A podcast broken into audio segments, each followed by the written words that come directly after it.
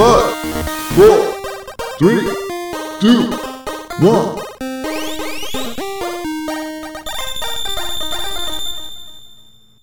Good luck. Bienvenidos chutacupas. Esto es el último Phoenix Down, episodio 49. Si han pateado un cupa, son uno de nosotros. Yo soy su anfitrión, Esteban Mateus, y a mi lado tengo al único que sabe romper el loop del aburrimiento, mi hermano, Eleazar Mateus. ¿Cómo está todo, Eleazar? Bien. Sabes que normalmente en, en este momento del día tendría bastante sueño.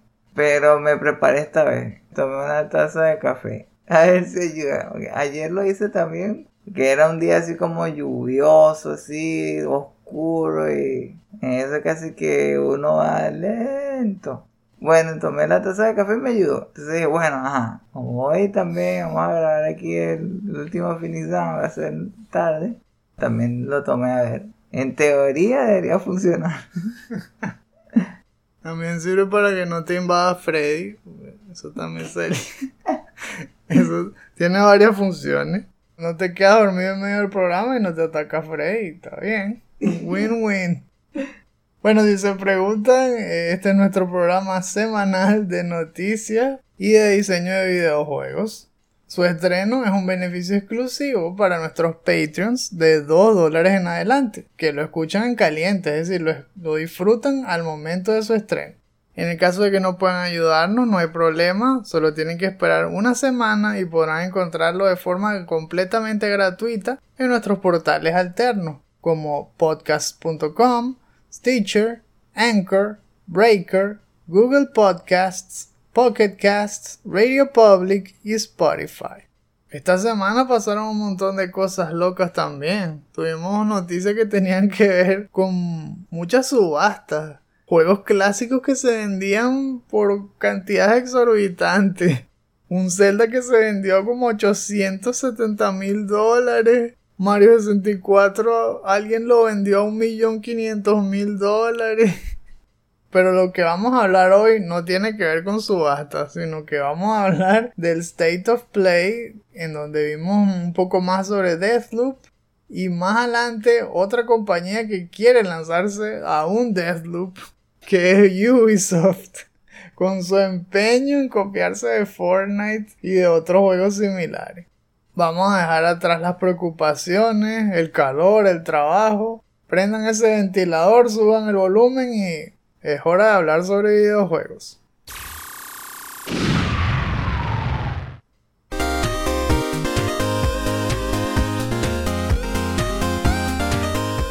Ya acomodados aquí en la sección de las noticias, estábamos diciendo en la intro que fue una semana con bastantes acontecimientos curiosos, como las subastas estas de los juegos clásicos de Zelda de Nintendo, de Super Mario 64 vendiéndose a promedio de un millón de dólares cada uno.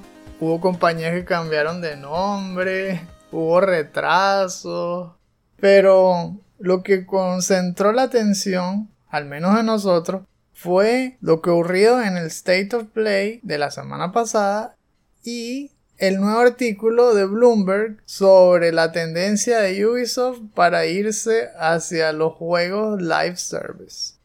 Entonces vamos a empezar con el State of Play. Como habíamos conversado en el episodio pasado, el State of Play se iba a celebrar el 8 de julio, es decir, el jueves pasado. Bueno, no este, sino el anterior. Ustedes están escuchando esto en el estreno el viernes. Ese State of Play ya sabíamos lo que iba a traer. Eso era bueno y malo porque por un lado ya íbamos con las expectativas bajas porque ya sabíamos que no era el showcase, que solo iban a mostrar Deathloop más algunos juegos indie y algunos juegos de, de ¿no? Pero por el otro era eso, ¿no? Que queríamos que fuese un poco más. Pero de todas formas lo vimos, con ganas de ser sorprendidos y tal.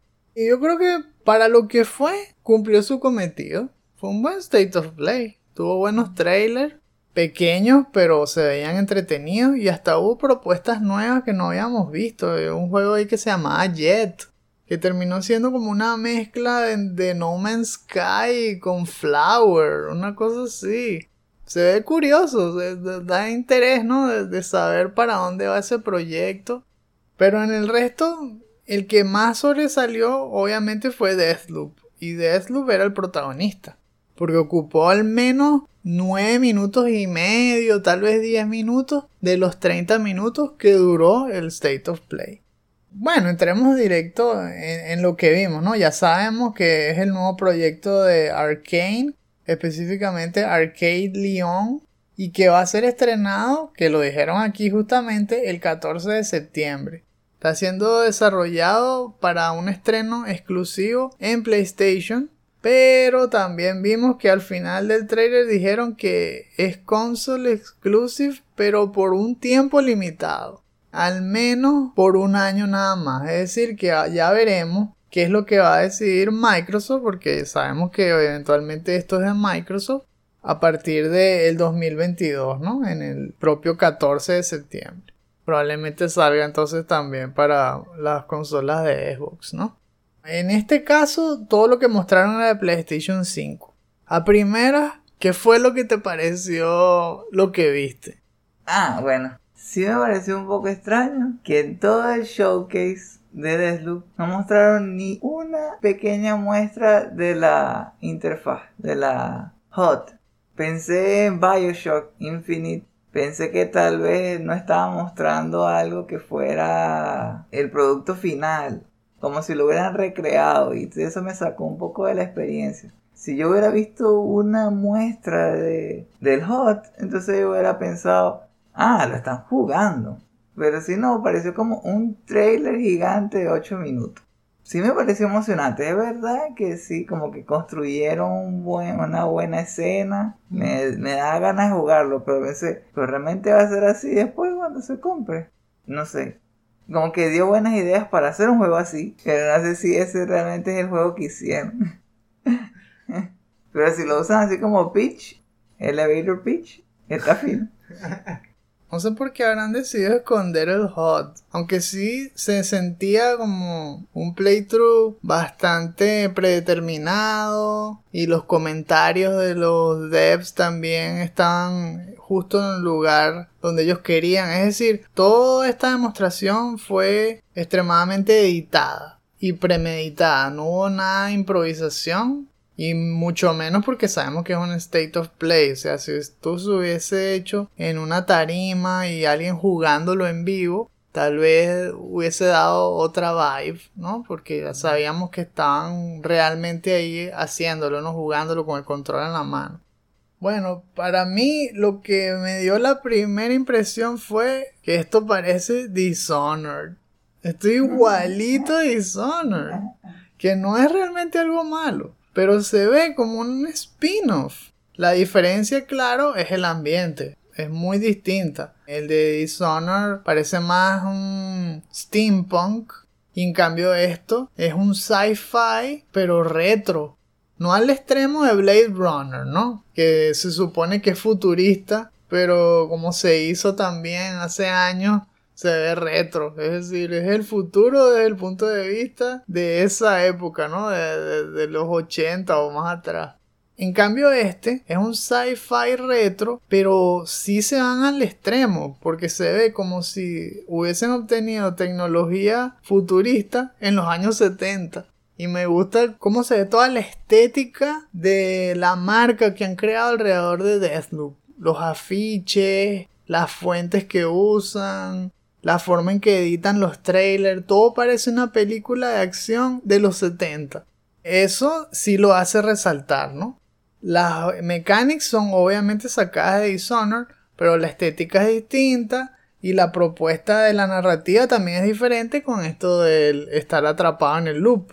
Que ya que estamos hablando de eso, bueno, tenemos que contar que hay un protagonista que se llama Colt, que aparentemente está atrapado en una isla donde se repite una y otra vez el día, estilo día de la marmota, y la única forma de romper el loop es matar a, a los ocho objetivos que él tiene en su lista. O sea, él es un asesino profesional y tiene que matar a ocho targets que se llaman los Visionaries. Pero está la soledad de que tiene que hacerlo antes de que se acabe el día. Tiene que matar a los ocho en ese día. Entonces, si te matan o si fallas en matar a los ocho visionarios, se resetea el día. Yo creo que en ese sentido también se parece a Mayoras Mask. Estoy casi en Mayoras Mask con pistola, una broma así. y lo otro curioso es que hay otra de las targets que también es una asesina profesional, pero que está ahí para arruinarte el día. Y se llama Juliana. Ella es tu némesis. Yo al principio pensaba que siempre le iba a controlar otra persona, pero ahí en el trailer después dijeron no, que también va a ser AI. O sea, yo prefiero eso. Es que, es que siempre, igual que en Dark Souls y tal, si tú te pones a jugar por internet, no, tú no sabes con quién te vas a encontrar. Siempre hay unos megatrolls a, veces tienes suerte y te toca alguien decente. Si uno no juega por muchas horas a la semana y cuando juegas te vas a exponer a que te venga un troll a arruinarte la partida, nah, nah, yo prefiero jugarlo contra la AI. A otros sí les encantará contra otra persona, pero a mí no. Pero era curioso también la interacción entre Juliana y Colt porque están todo el tiempo hablando. A mí me dio la impresión de que era la misma. Desde el principio del trailer hay una mujer hablándole por el comunicador a Colt todo el camino. Y yo creo que es la misma voz. Es, Juliana la que le está hablando. Entonces son enemigos, pero al mismo tiempo están hablando todo el tiempo. Súper fuera de lo común. Bueno, también me recuerda la película de esta Palm Springs. Que justamente los dos protagonistas son los únicos que saben que están viviendo un loop. Y cuando se hablan, ellos sí recuerdan, ¿no? Lo que, lo que conversan entre ellos. Pero igualmente se resetea el día cuando uno de ellos muere o, cuando se acuesta a dormir. Bueno, entonces se parece mucho a eso. Porque están todo el tiempo conversando, aunque saben que eventualmente se van a matar entre ellos y se va a resetear el día. Y van a volverlo a hacer al día siguiente. Por ejemplo, Colt le dice que, que no le importa ni, ni cómo se llama, y luego ella le responde, pero sí te importaba. Como diciendo que ella sí recuerda más que él, y no se sabe por qué. No sé qué te parece a ti, pero creo que esta fue una oportunidad perdida de Arkane de hablar más de Juliana. Porque en esta demostración vimos más de lo que ya sabíamos. Casi no vi nada nuevo. Expandieron un poco más sobre los poderes que uno tiene y utiliza. Pero realmente no hablaron de lo que faltaba, que es eso, es la mecánica de Juliana. ¿Cómo la utiliza el, jugador que se conecta por internet? ¿O en qué se basa? Ella gana también experiencia, gana armas, es algo temporal. No tenemos idea todavía de cómo se usa.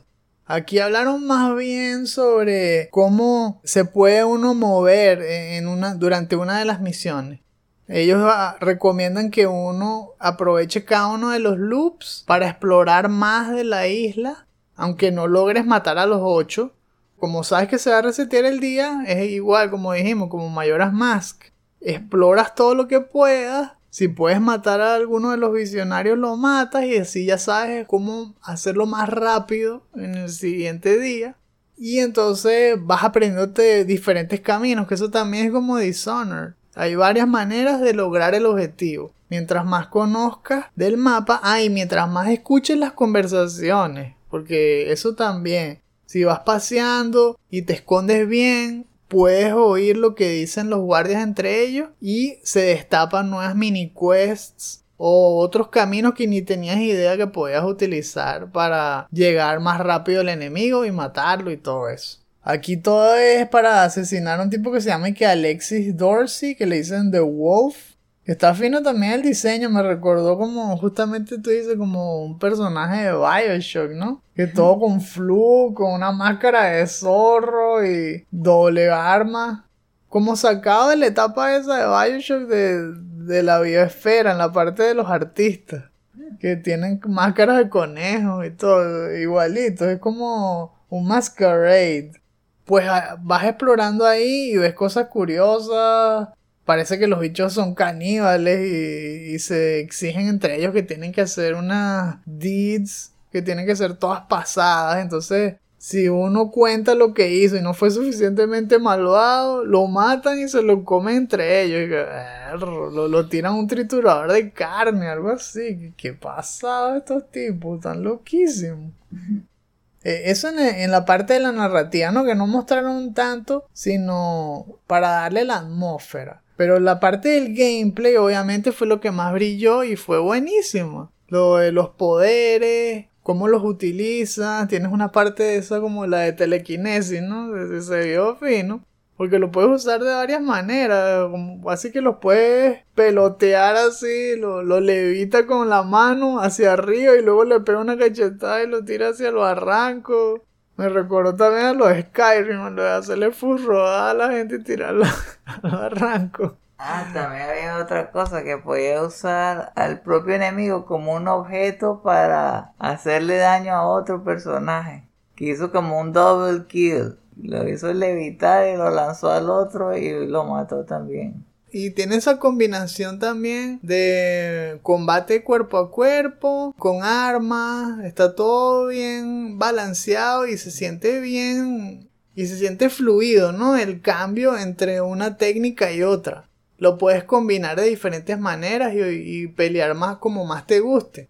Hay unas granadas ahí que, se pegan a las cosas, que tienen como unos ganchitos. Puedes pegárselo a los enemigos o puedes pegárselo a una parte del ambiente y luego usar más bien telequinesis y levitarlo y luego detonar la bomba. El diseño de las armas también se ve original.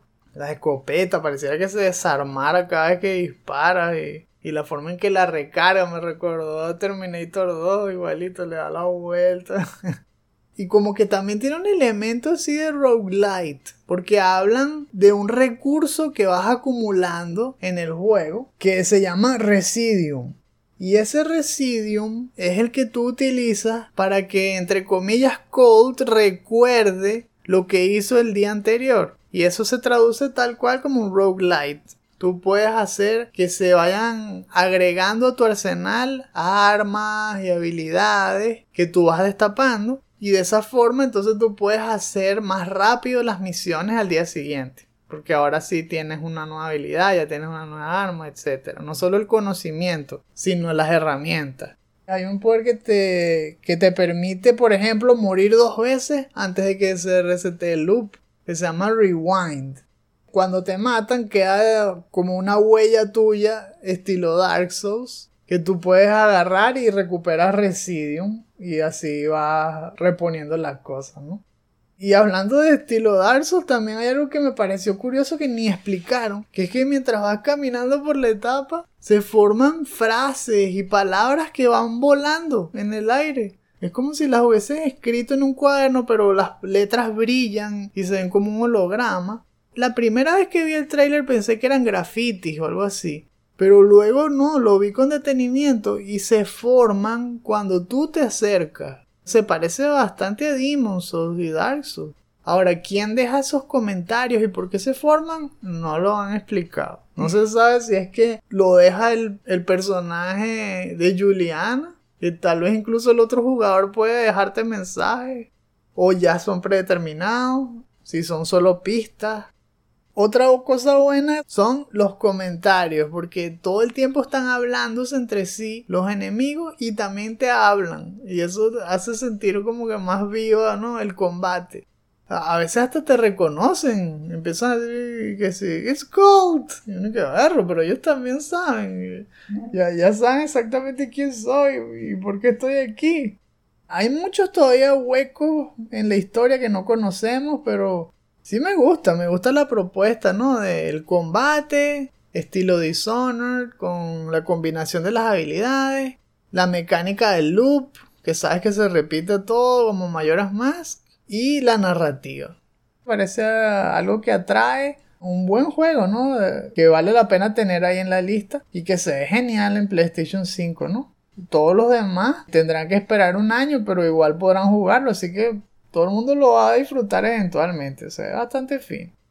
En la segunda noticia tenemos un nuevo artículo, como cosa rara de Bloomberg, de Jason Schreier, destapando los planes de Ubisoft para transformar Assassin's Creed en un online game service. Ah.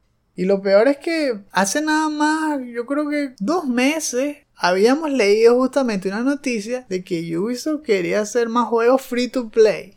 Y ahora vemos esta noticia de que va a convertir a Assassin's Creed en esto, en un live online game service.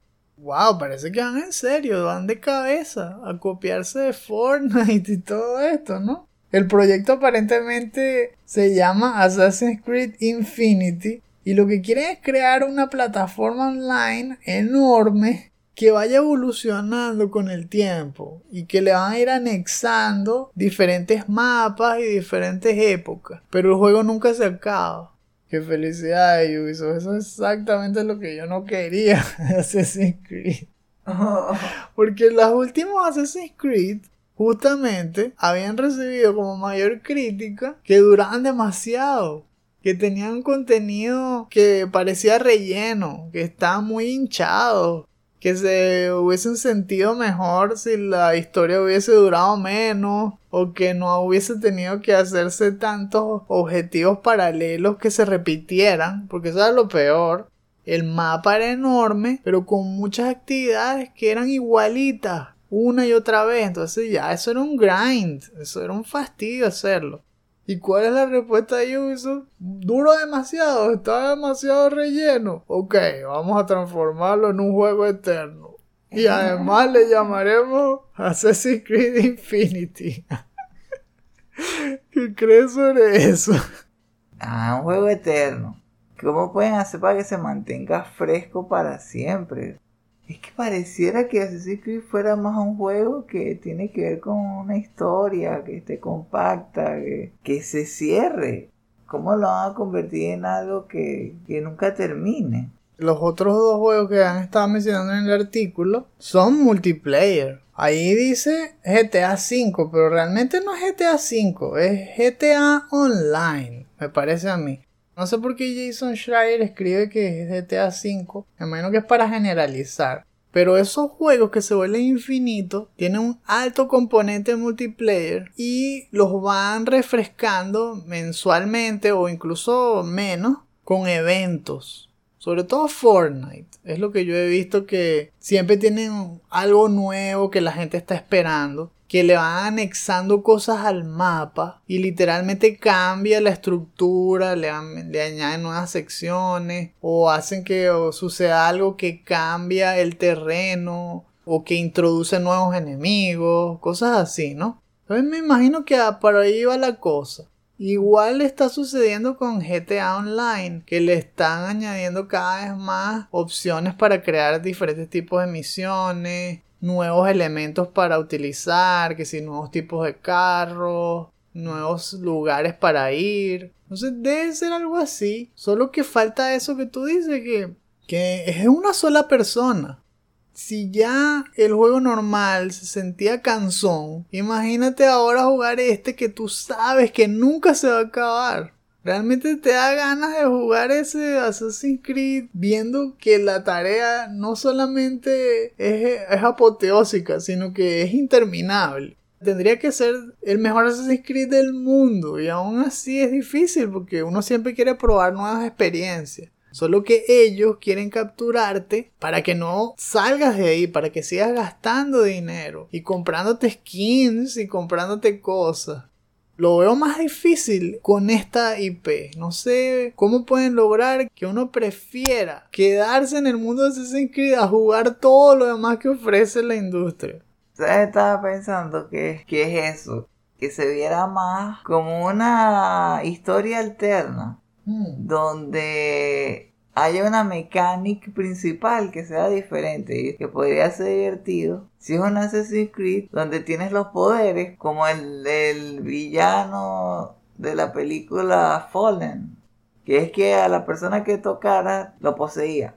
¿Qué tal si hubiera un Assassin's Creed donde tú pudieras poseer a cualquier persona en la historia y vivir un día como esa persona? Entonces puedes poseer a un rey, puedes poseer a un asesino, puedes poseer cualquier persona en, en, la historia. Y entonces como pueden cambiar los escenarios y tal. Ah, bueno, voy a ser un policía en Inglaterra o en, en tiempo de, de Jack the Ripper o... Ah, ok.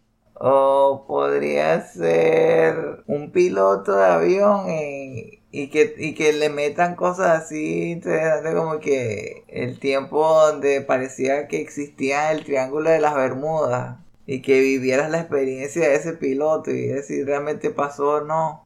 Ya, no tiene nada que ver con templarios ni nada, ya. Sí.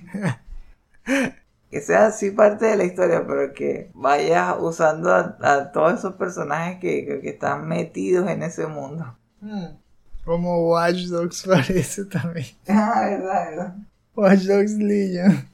Si antes les costaba también sacarle el jugo a, todo lo que podía dar una misma época, no sé, imagínate ahora que van a querer hacer varias épocas al mismo tiempo. ¿Qué tanto van a poder profundizar? Eso es lo que a mí me da más miedo, que ahora empiecen a meter épocas simplemente por ponerlas. Como que esta es la época del mes, ya. Cuando tanta gente había querido que hicieran un Assassin's Creed en Japón, en el Japón feudal. Ahora podrían hacer eso, pero por un mes y ya. Eso no es tan bueno como si hubiesen hecho todo un juego dedicado. Y lo otro que preocupa es que Ubisoft va de lleno a esto. Se nota que es la nueva dirección completamente de Assassin's Creed. Porque sus dos estudios principales estaban dedicados a la serie, entre los cuales tenemos Ubisoft Montreal y Ubisoft Quebec, que son los que parecido como Call of Duty. Un año los lanza uno y después los lanza el otro. Por ejemplo, Ubisoft Montreal fue el que hizo Assassin's Creed Valhalla, mientras que Ubisoft Quebec hizo Assassin's Creed Odyssey. Bueno, entre esos dos estudios hay como un pique, hay como una competencia para ver quién hace el mejor Assassin's Creed. Pero ahora los fusionaron. O sea, ya están diciendo que Assassin's Creed Infinity va a ser hecho por ambos estudios. Y que además Quebec es el que está a cargo para siempre. Entonces eso va, a crear roces, ¿no? Porque ya se sabe que los dos equipos son rivales. No sabemos cómo va a influir esto, ¿no? En la parte interna del desarrollo de, ese juego.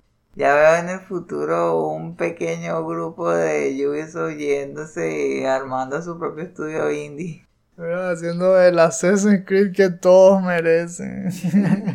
Yo creo que tanto el público en general como muchos de los developers dentro de Ubisoft están viendo con recelo esta nueva propuesta de Assassin's Creed Infinity. Pero a Ubisoft le está yendo bien en la parte monetaria y eso sé que es lo que más le importa. Por ejemplo, el mismo artículo dice que cuando GTA V decidió hacerlo de GTA Online, las acciones de la compañía madre que es Take Two Interactive subieron un 42% su valor. Y Ubisoft, que tenía sus acciones en un precio congelado durante un montón de tiempo, apenas hicieron este anuncio, empezaron a ver cambios en sus acciones, empezaron a subir de precio.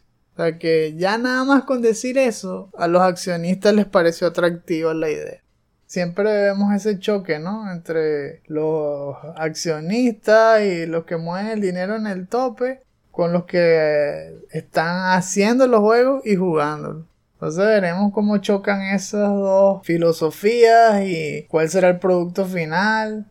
De que va a haber Assassin's Creed, va a haber Assassin's Creed. Lo que no sabemos si va a ser tan bueno como antes. It's quiet. Too quiet.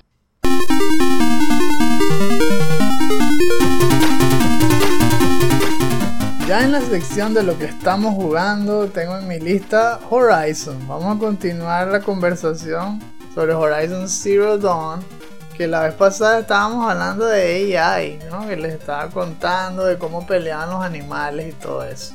La idea era hablarles también sobre los humanos, pero no me había dado tiempo, así que esta vez vamos a hablar un poco más del combate contra los humanos que son las dos facciones principales en ese juego. O tú estás caminando así por el ambiente, cazando y agarrando piezas y tal.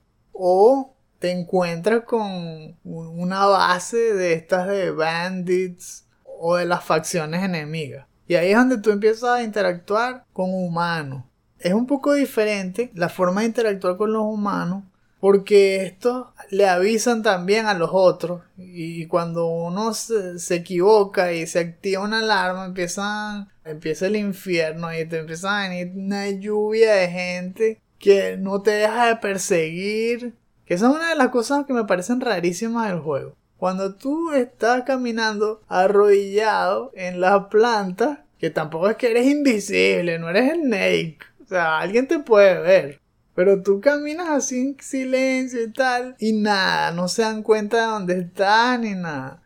Pero si te equivocas de alguna forma, haces mucho ruido y tal. Y le pegas un flechazo a alguien y alguien te ve. Aunque te haya visto a mil kilómetros. Está todo locked in. Qué berro, pero entonces o sea, es un extremo o el otro. A veces también se pasan de Batman, o sea, a veces que son unos investigadores estrellas, una norma así, porque yo los ataco desde arriba, de noche. Le pego un flechazo por la cabeza a alguien desde lejos. Y alguien encuentra el cadáver y de repente los 10 tipos que están ahí empiezan a ir corriendo directo hacia donde yo estoy. Y ninguno de ellos me vio. Y que wow, pero ¿cómo sabes dónde estoy? ¿Qué es eso? Igualito que los animales que salen corriendo cuando te ven, que será que Aloy tiene un olor específico, todos saben dónde está, ¿qué es esto? Igualito que cuando te ven una vez, la visión, no sé, yo no digo se le duplica, se, se le aumentará 10 veces, porque tú corres y puedes marcar a los enemigos, ¿no? Entonces yo lo marco y me alejo. Y el bicho sigue lanzando flechas desde bien lejos. Yo veo la flecha volando así. Y si me quedo parado, siempre me la pega. O sea, siempre te la tira justo donde estás. Aunque estés metido entre los árboles, aunque te vayas hacia la montaña. es exageradísimo. Eso, a mí me parece que exageraron con lo del locking que te hacen los enemigos. Es mucho, es mucho. Eso significa también que tienes que ser más táctico. Sobre todo en las misiones donde tienes que invadir los settlements o las bases de los bandits. Porque ahí tú vas con unas tropas, ¿no? Que te acompañan. Y ellos se quedan esperando en la periferia. O a veces incluso hay otras mini misiones donde te acompaña otro que es, el solo, pero es como una máquina también. Se ha dicho masacra a todo el mundo, ¿no? Entonces siempre tienes como un compañero, pero tú eres el que decide cómo empezar. Y por eso es que te dan tantas herramientas para tú poder vigilar desde lejos, marcar.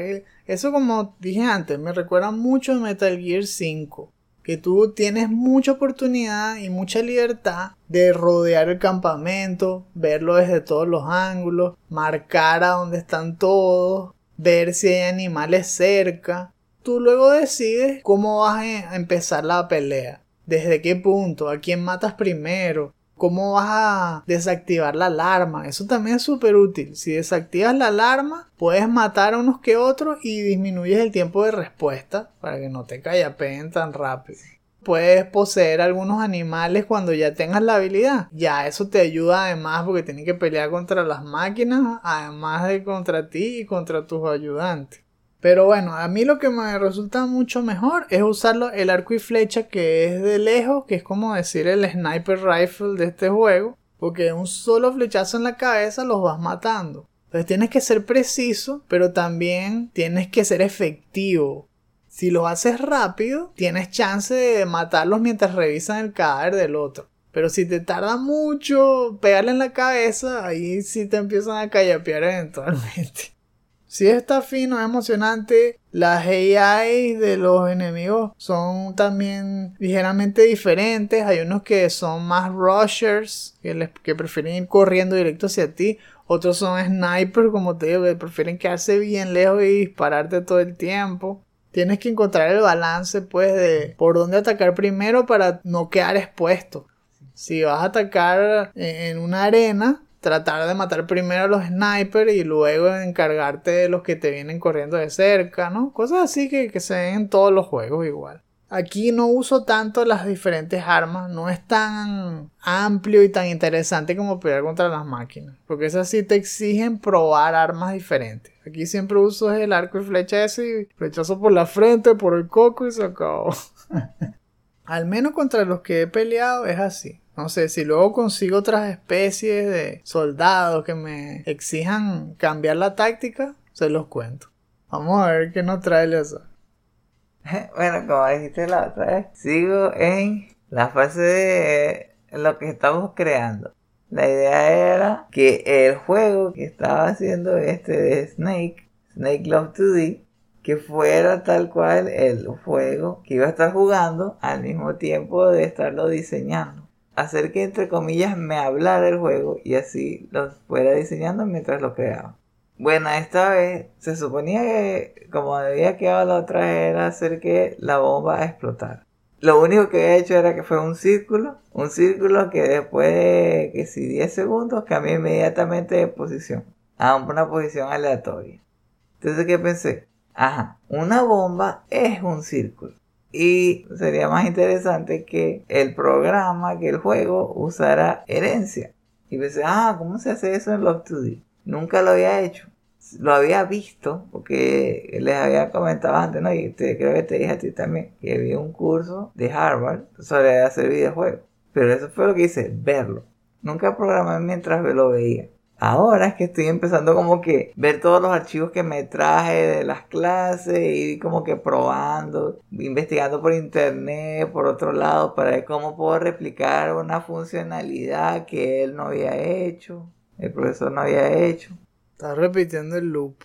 Sí, ahora sí entendí cómo se hace la cosa de la herencia. Pero me tomó casi las cuatro horas. Casi como tres horas y media. Entenderlo, aplicarlo y que funcionara. Ahora es, básicamente, es un círculo especial que tiene un timer donde tú le puedes decir en qué tanto tiempo va a explotar, entre comillas, antes que haga el switch a la otra posición aleatoria, ¿no? Entonces yo le puse, en 5 segundos explota. O ahora explotar significa desaparecer, no se ve. Y después cuando se, termina el tiempo y como que le toca otra vez volver a salir, entonces cambia de posición y se resetea. Entonces se vuelve a mostrar pero en otra parte del, del mapa, ¿no? Lo que pienso hacer la próxima vez es que haya alguna especie de animación que muestre, por ejemplo, que va a explotar y una animación que muestre que explota. Oh. Y que el radio de la explosión le haga daño a la serpiente. No sé si puedo llegar tan lejos. Y estoy casi seguro que si acaso voy a llegar a hacer esa animación que hace como que está a punto de explotar. Algo así como que brille y cada vez brille más seguido Ah, y el otro es que cuando explote, tiene como un radio, como un halo que lo rodea, ¿no?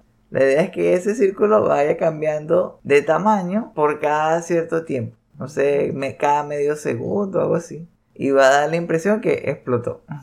Dejando una. Cada vez extendiéndose más. Y si la serpiente toca eso, entonces ahí le hace daño. Suavemente sobre el esqueleto. no. Pues eso es lo que va a hacer la semana que viene. Seguir haciendo lo que estamos creando. Explotar culebra.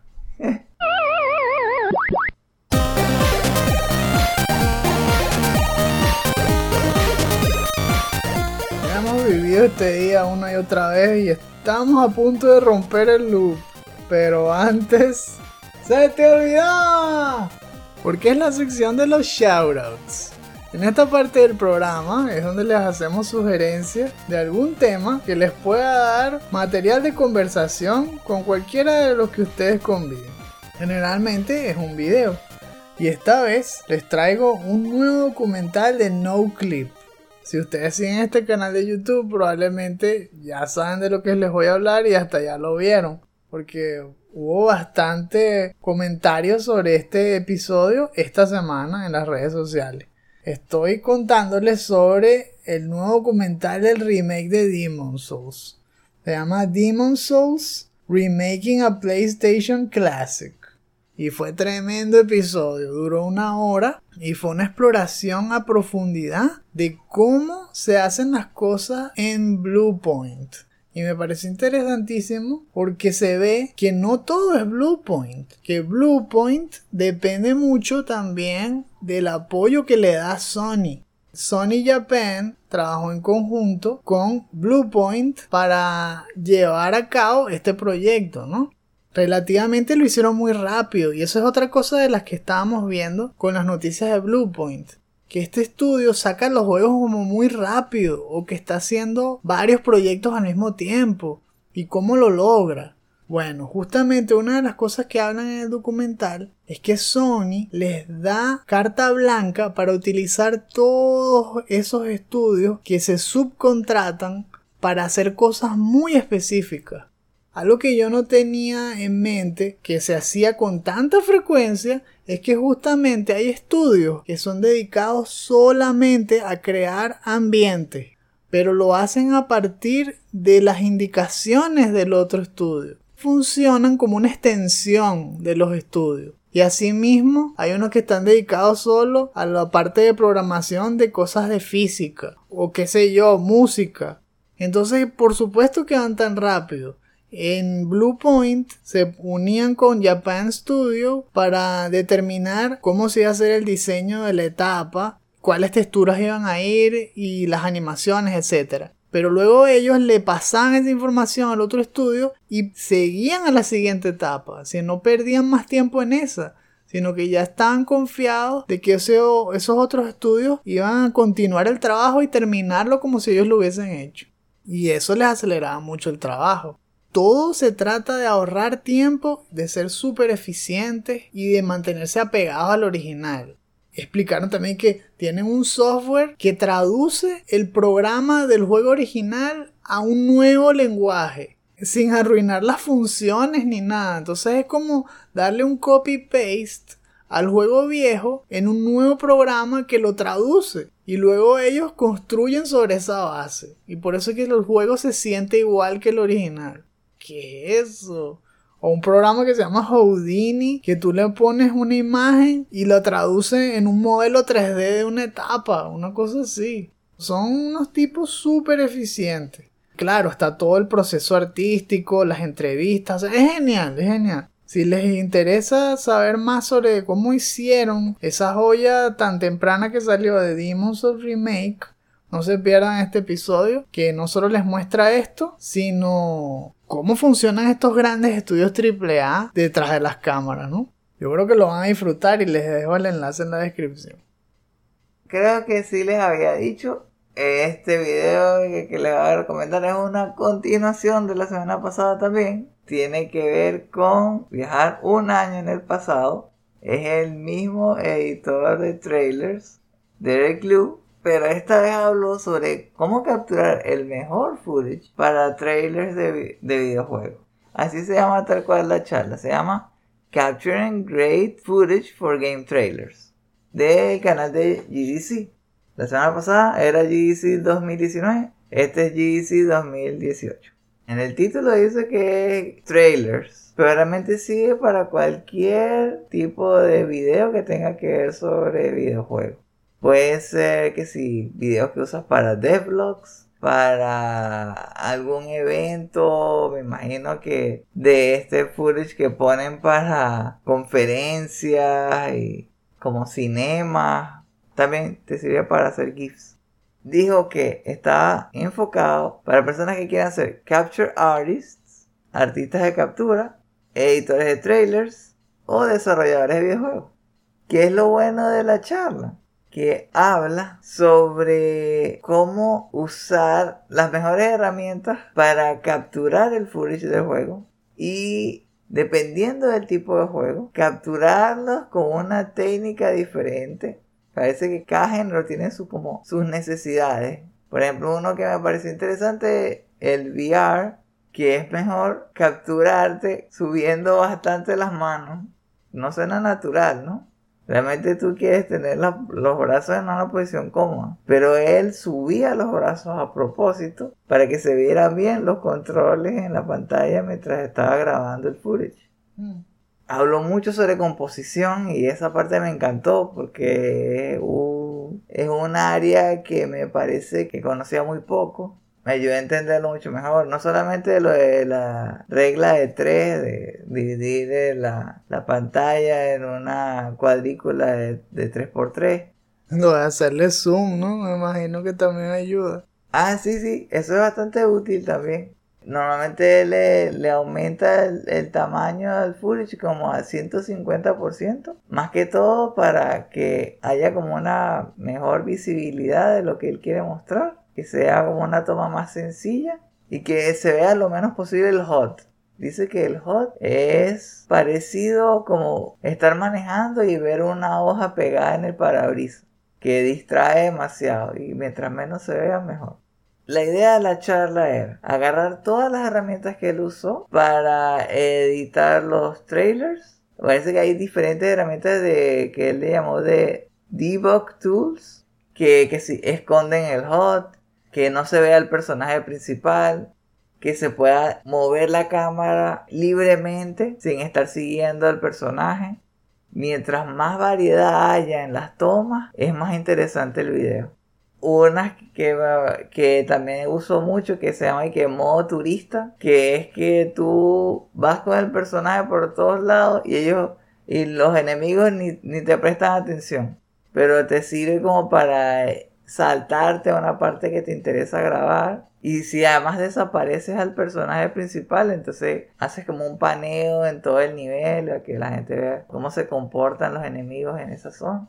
Algo que también me gustó muchos videos de recomendación para inspiración, para hacer mejores composiciones de, trailers y para ser un mejor editor de trailers en general. De hecho, uno de esos videos seguro que va a ser eh, del que voy a hablar la semana que viene. Spoiler. no diré cuál. Tendrán que ver toda la charla. bueno, entonces si les interesa, yo creo que les va a gustar algo que digo muy, muy, muy importante, que la verdad es que hay más personas que van a ver el trailer que los que van a jugar el videojuego. Conviene al que hace el trailer hacer que se vea ese videojuego de la mejor forma posible. Porque básicamente es la imagen que va a tener del juego la mayor cantidad de personas. Después de eso, los que lo jueguen tendrán una experiencia totalmente diferente. Pero al menos con el trailer le mostraste como el, el mejor lado del videojuego. Entonces, sí, yo creo que les puede parecer bastante útil. A mí, de seguro que me pareció muy útil y me dejó como inspirado en ver todos esos videos y en seguir los consejos de, Derek Eric Vea que se nota que es todo un profesional. Se lo damos en la descripción. Para que hagan un trailer todo con estilo y luego le dan un golpe en el estómago a la gente diciendo que el juego se retrasó al 2022. ¡Au! Pobre Sifu, vale tan fino que quedó el nuevo trailer para luego desinflarnos a todos diciendo que no va a salir este año. Bueno, al menos eh, el otro que retrasaron, por si acaso se quedaron con la intriga, es Ghostwire Tokyo. Tal vez no sacaron ningún trailer para darnos el golpe, pero sacaron un mensajito en Twitter ahí, igual de doloroso. Esperemos que sea todo para bien.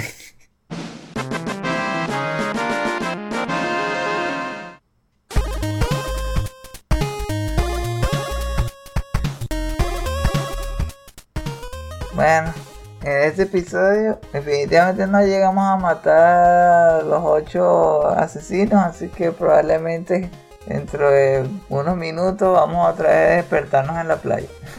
Bienvenido, Chotaku. El estreno de este podcast sale primero en Patreon. Si quieren escucharlo en caliente, consideren volverse en uno de nuestros Patreons de 2 dólares en adelante.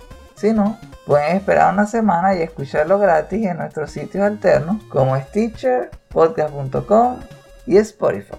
En ese caso, compártanlo con todos los que puedan para que conozcan la magia del último Phoenix Down.